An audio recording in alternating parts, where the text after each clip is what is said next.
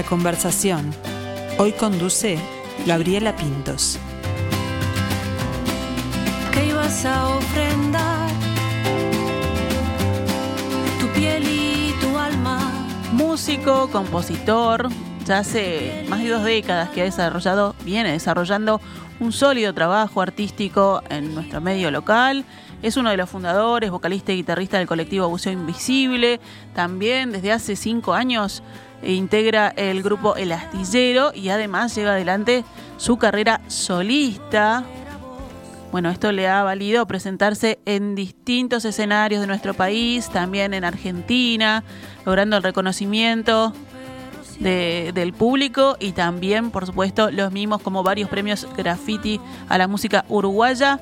En este mediodía conversamos con Diego Presa. ¿Cómo estás, Diego? Muy bien. Un gusto recibirte. ¿eh? ¿Qué te encontramos haciendo a esta hora? Bueno, estoy entre, entre clases. Ah, Yo, aparte de músico, este, eh, soy, soy docente, docente de música. Este, así que bueno, del turno de la mañana estoy este, eh, en este rato al mediodía, después ahora en un rato entro al, al turno vespertino. Ahí está. ¿En, en el liceo? ¿En liceos? No, no, en, en este caso en un, en un jardín de infantes. Ah, y para los más preescolar. chiquitos. ¿Y entonces estás con, Mm, sí, con sí. la clase presencial? Empezamos con, con ya hace un par de semanas con, con clases presenciales, sí. Qué lindo el- el contacto con, con los niños y, y el asombro o la experiencia de, de la música, ¿no? Es que es bien distinta a lo que puede ser un adulto. Sí, es muy, particular ese, encuentro, ni que hablar. Eh, para mí es una, una vocación muy fuerte, es algo que me gusta muchísimo. El- la docencia y sobre todo la docencia con, en, en clases chicas, ¿no? En, en- en niveles este, de niños pequeños. Muy bien, ahí conociendo otra, otra faceta de Diego. Generalmente en la conversación, eh, bueno, vamos al principio de la historia musical de nuestros invitados, pero hoy vamos a comenzar al revés, porque lo que estábamos escuchando hoy, ustedes pueden decir, ¿cómo presenta Diego Presa? Hay una, escucho una voz femenina cantando. Bueno, lo estamos escuchando en este, en este nuevo proyecto, en este nuevo desafío que eh, comparte con la actriz argentina Julieta Díaz, ¿no? Se llama El Beso, es un adelanto de, un EP que se viene. Bueno, contanos, Diego, cómo surge este encuentro con Julieta. Bueno, de manera, de manera bastante fortuita o casual, este, inesperada. eh, Julieta escuchó algunas canciones del astillero eh, y después a partir de ahí eh, también le llamaron la atención canciones mías, ¿no?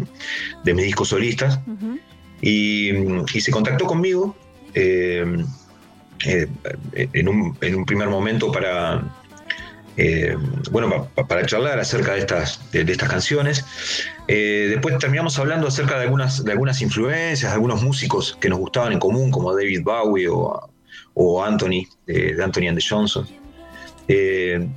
Y en un momento Julieta me invitó a hacer algo juntos, capaz que una versión de algunos de estos artistas, pero a mí me pareció interesante, capaz, de, yo había leído que, que ella este, había le- leído alguna de, sus- poemas, que estaba trabajando con, con Troche, que es un ilustrador de acá de, de Montevideo, eh, y la había escuchado cantar también en, en algunas colaboraciones que ella había tenido con, con Lito Vitale y este, con un músico mendocino también, eh, Javi Montaldo creo que se llama. Y, y me pareció interesante y estimulante invitarla para, para, hacer, para hacer una canción juntos. Entonces le, le- le dije que me mandara alguna, alguna de sus letras o alguna de sus poemas. Y a partir de ahí se generó un ida y vuelta eh, muy intenso, eh, en poco tiempo, pero muy, este, muy vertiginoso, digamos, y, y- y estimulante, ¿no? Eh, y, y hicimos siete, ocho canciones juntos. Prolífico fue Eh, también el encuentro. Sí, tal cual. Tal cual, sí, muy prolífico. Fue, bueno, se, se- se dio así, ¿no? Eh, hay veces que no, que, que no sucede, pero en este caso sí sucedió.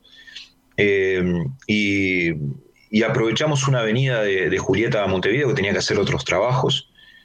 Y, ya ahí, bueno, yo organicé un poco la grabación de, de estas canciones y pudimos grabar este, este EP. Este EP que de, pronta salida, ¿no? eh, y que tenía, como, como decíamos, el adelanto del, del beso ahí. ¿Y qué se siente? Bueno, en realidad fue como eh, fue mutuo, pero te, lo preguntaba a vos, como, ¿qué se siente saber que hay alguien que escucha tu trabajo, que conoce lo que haces y que busca, este, bueno, encontrarte y, embarcarte en un desafío que para Julieta, más allá de, esas colaboraciones, bueno, es como un primer trabajo así de, compositora en, lo musical y de, lanzarse con, un disco, ¿no? Con un EP. Bueno, siempre es una, una sorpresa agradable. Eh, enterarse de que hay gente que uno no conoce y que, está escuchando tus canciones, ¿no? Y que, se está sintiendo acompañado por tus canciones. Eso siempre es, es algo que, le da sentido también a, este oficio, que le completa el sentido.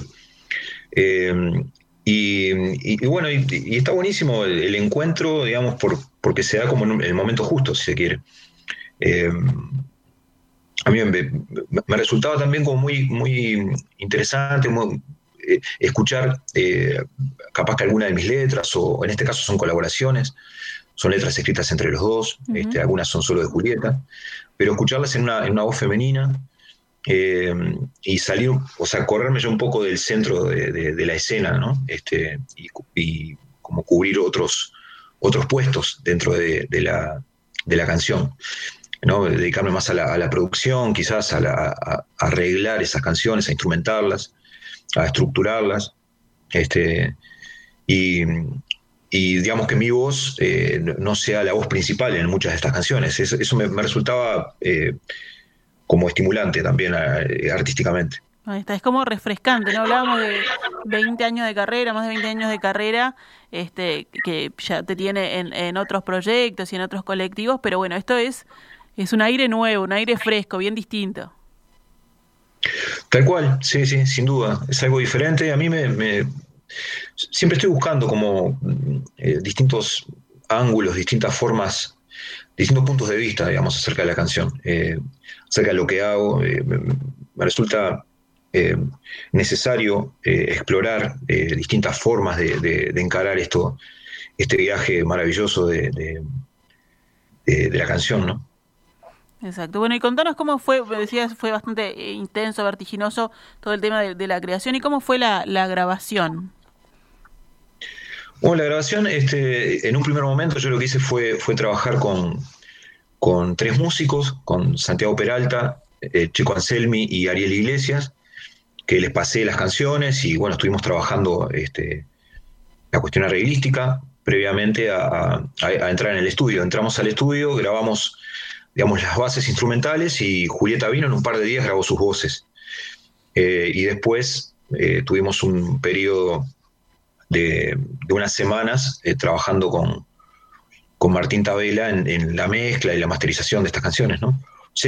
realmente fue, fue un proceso muy, muy, muy intenso, muy corto, y son como procesos ideales, ¿no? De, en los cuales, bueno, son canciones que, a uno le gustan, que, que este, está conforme con cómo fueron escritas, eh, tocadas por músicos excelentes y, grabadas en un muy buen estudio en poco tiempo, o sea, es un proceso ideal, sin dificultades en ese sentido. Y me decías que, que la, la, faceta esta de productor artístico también te gustó, pero, pero teniendo tanto este, tanto puesto dentro como en, la música y en las canciones, ¿cómo se hace? Porque hay que desdoblarse, ¿no? El productor es el que viene así con, con otro ojo y te dice, bueno, vamos a arreglar por acá, vamos a ir por acá, pero vos ya estabas metido también en la cocina de esas canciones que, producías. Es cierto, sí. Eh, sí, eh, yo, en algún otro momento, en, alguno de mis discos, este, en el primer disco mío y, con Buceo Invisible también, eh, como que cubro ese, ese rol, digamos, este, a veces compartido. Este, y es algo que me gusta mucho. Eh, por supuesto que, digamos, ese trabajo de, producción, de, arreglística, si se quiere, que, está relacionado también con, el audio, con el sonido, de lo que uno quiere, quiere lograr, este, a veces está bueno que, sea alguien que, digamos, que no participó en la composición de las canciones. Pero, pero también es interesante cuando, cuando acompañas y, va generando ese camino desde, desde, la, desde Génesis, ¿no? desde el principio hasta, hasta el final del proceso. Este, en, este caso fue así. Eh, y, tiene también tiene un sabor especial eso.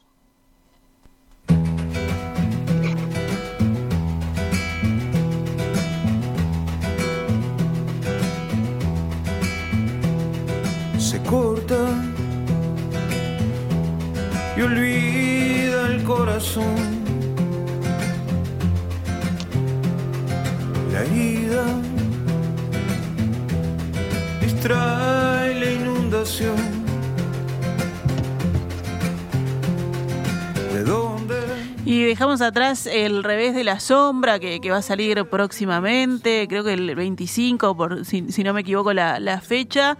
Este, seguramente también tengamos la posibilidad de, de charlar con Julieta más adelante. Pero ahora venimos a el Diego Presa solista. Eh, que editó en el 2020 su cuarto disco, justamente solista. Bueno, ¿cómo, cómo ha transcurrido el camino de cuarto? Ah, es, un, es un trabajo que a mí me, eh, con me, me está dando con muchas satisfacciones, ¿no? Eh, eh, primero ya, el, proceso de su, de su grabación de, fue, fue, muy, fue muy lindo. Lo hicimos con básicamente con Fabricio Rossi, que ofició ahí sí de, de productor artístico. Eh, y, y bueno, y también la- las devoluciones y el feedback que ha tenido el disco ha sido muy, muy, muy, muy estimulante. Eh, yo estoy muy contento con, con Cuarto. Sí. Lo llegaste a presentar eh, a pesar de la pandemia, ¿no? Sí, toqué alguna vez, pero su, su presentación, digamos, oficial, entre comillas, que iba a ser en el, en el Teatro Solís, se suspendió, eh, iba a ser en el, el 8 de diciembre. La- la lo, lo venimos, la, la venimos posponiendo, eh, quizás eh, esperemos que pueda ser este año, en, en septiembre, pero bueno, veremos. Eh, son tiempos difíciles para proyectar. Exacto, sí, eh, un, momento difícil para, para lanzar un disco, pero como decías tú, te ha dado, este, has tenido buenas, buenas respuestas, te viene dando satisfacciones, así que todavía queda- le queda mucho por dar a este disco, ¿no? Porque quizás a veces este, uno, siempre, siempre lo, comento a ver si le pasa a todos los músicos, que cuando terminan un disco es como que ya quieren pensar en otra cosa, porque han escuchado muchas esas canciones, porque las han masticado, estuviste casi un, un poco más de un año, ¿no? Para, para grabar todas estas canciones, pero todavía seguís este, buscando escucharlas, mostrarlas y disfrutarlas. Sí, ni, ni que hablar. Y, y- y aparte, este, también quedó, quedó bueno trunca esa presentación que, en la cual yo iba a estar acompañado por, por los músicos que grabaron el disco. Eh, y, y bueno, eh, eso está pendiente, así que, que también tiene hay tela para cortar. Y bueno, y, y para adelante, Diego, ¿qué, qué es lo que, lo que venís proyectando? Me decías, es difícil, ¿no? En estos tiempos proyectarse para adelante, pero ¿qué, qué es lo que está en el almanaque próximo como, como tareas artísticas a realizar? Yo, yo me- en, estos meses, digamos, en este año y pico, me, me he concentrado mucho en escribir, en, en tratar de, de- de viajar para adentro y tratar de- de poder seguir encarando esto de la manera más sana y creativa posible. Eh, por un lado eso, por otro lado también está, eh, eh, está presente esa, eh, digamos, dificultad y esta cuestión como bastante absurda de- de- del cierre de, de- digamos, la prohibición de, tocar en vivo, ¿no? Este, más allá de que, por supuesto, hay una, hay, hay una emergencia sanitaria que estamos en, el, en super momento. Sí. Pero mm, en un, en un contexto en el cual se abren la mayor parte de los, de los sectores económicos y, y hay movilidad en, en la mayor parte de los sectores, eh, digamos, si se insta a una cuestión de, de- de libertad responsable, hay, un- hay sectores que están, en los cuales están prohibidos. Este, por ejemplo, la- la- las actividades artísticas, culturales. Eh, ese, ese contrasentido, ese absurdo, es, es bastante difícil de, de- de comprender y de sobrellevar. Este, yo, no sé, pienso en, en- en que es necesario, eh, digamos, organizarse, tratar de, de- de dialogar y resistir también a esta situación. Claro, sí. Hay, hay muchos, muchos músicos, bueno, todo el, el, el espectro de, de actividades este, culturales que, que la están pasando bien complicado, ¿no? Sí, este, ni que hablar. Eh, hay, hay como un, un costado que es económico, que, es, que tiene que ver con, con el sustento, que, que es muy difícil para muchísima gente. y por otro lado también hay, hay un, eh, digamos, hay un lugar que ocupa las actividades culturales en la sociedad, ¿no? Claro. Y, que, y que el hecho de que estén prohibidas, que estén cerradas, es, eh, es- tiene sus consecuencias, digamos. Me parece que es, eh, es grave eh, y se subestima eso, ¿no? De- Desde todo el espectro político, me parece, ¿no? no, no, no este, Sí, mucho hablamos, se sobre todo el año pasado, de, de lo que sería esta pandemia sin la compañía de, del arte o del audiovisual, de la música, este, donde la gente se tuvo que, que bueno, recluir en sus casas y, y buscó por ahí, por, por escuchar a los músicos, por este, conocer otros artistas. Bueno, los artistas buscaron herramientas para llegar a través de, de, de la virtualidad también, pero es necesario el, el contacto y, y, y la actividad allí en vivo, ¿no? El, eh, esa, esa sinergia que se, que se hace con el público y quien está sobre un escenario. Y es insustituible. Eh, me parece que ahí suceden cosas que no, que no pasan en, que no pueden suceder a través de, de- las vías virtuales o de, los streaming, etc. creo que digo, las ciudades viven a partir, respiran a partir de ese tipo de actividades. Y, y me parece que, es algo que, hay que darle su, su lugar y su, importancia. Eh, obviamente que, estamos en- un contexto particular, pero es, muy absurdo que haya actividades, que, haya un boliche abierto, por ejemplo, hasta las 12 y que ese mismo boliche no pueda tener un, este, música en vivo, eh, digamos, respetando los mismos aforos o los mismos protocolos. Y cuando pasamos durante muchos meses, eh, digamos, cuando estuvieron abiertas las actividades eh, artísticas, digamos, los espectáculos en vivo, por ejemplo, en los cuales se cuidó muchísimo el, el- el- digo, la serie de protocolos que, que existía para, para poder desarrollar esos conciertos esas, o esas obras de teatro, eh, se, se respetaron y Sí, sí, que se crearon los protocolos y después se cumplieron. mm, tal cual. Y igual pasa lo mismo con los museos, con las bibliotecas, etcétera. Parece que, bueno, eh, este, parece realmente absurdo este, y difícil de, de- de entender. Diego, volviendo a, a lo que decías recién de que este tiempo te dio para, bueno, para meterte o para mirar para adentro y, y- y escribir y escribir este bastante, me quedaba pensando, vos obviamente estás muy acostumbrado a trabajar en, en proyectos colectivos, en compartir e- esa parte de la, de la creación. ¿Cómo es la negociación con uno mismo cuando al, momento de hacer una, una canción o al momento de escribir una, una poesía? ¿Se da ahí este una, un contrapunto o, lo- cómo lo llevas vos? Bueno, sí, este, eh, para mí este oficio de escribir canciones eh, es muy importante. Eh, Es una cuestión a veces suena exagerado este, o pretencioso, pero es una cuestión de vida o muerte para mí. A mí es algo que es, un, es un área en la cual no me puedo traicionar. Tengo que ser absolutamente fiel a mí mismo. Porque de alguna manera son, esos, esos centros, esos espacios de sentido ¿no? en toda esta locura. Entonces, eh, sí, cuando, cuando estoy escribiendo, eh, realmente, de verdad, trato de, de- de- de decir mi, lo que quiero decir eh, Claro. de manera totalmente, digamos, sin concesiones, si se quiere. Muy bien. ¿Y te acordás qué fue lo primero que escribiste o cuándo fue que, que comenzaste con eso de la escritura, de la poesía y de las canciones? Sí, yo empecé escribiendo primero, este, de adolescente, y eh, empecé a escribir poesía. Eh, Fue muy importante eh, mi profesor de guitarra, que era Hu- Hugo Giovanetti Viola, que es escritor, y él eh, fue muy generoso, abrió su biblioteca, me mostró, digamos, poetas que, que- Me enseñó a leer poesía, por ejemplo. Eh, este, Hugo fue, fue lo que hizo, que, bueno, me presentó a, desde García Lorca a Bukowski. Y para mí a los 16 años descubrir ese, ese universo fue, fue descubrir mi, mi mundo, ¿no? el mundo en el cual yo quería vivir. Y este, recién después, después de un tiempo empecé a escribir canciones. Primero eh, escribía y, y luego empecé a musicalizarlas, etc. Empecé un poco tarde, digamos, para lo que son los tiempos de- de la mayor parte de los, de los músicos, empecé tarde, más en la adolescencia, a los 16, por ahí empecé a tocar la guitarra recién.